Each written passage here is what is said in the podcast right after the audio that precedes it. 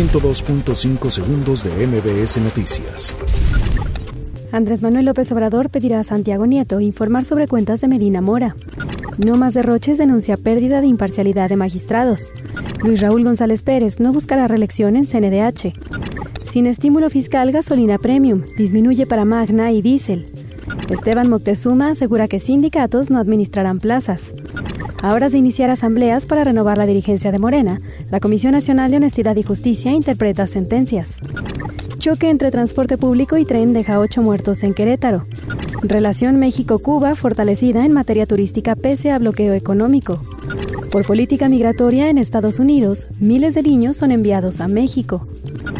Enrique Guzmán descarta conflictos entre sus hijos cuando él muera. 102.5 segundos de MBS Noticias.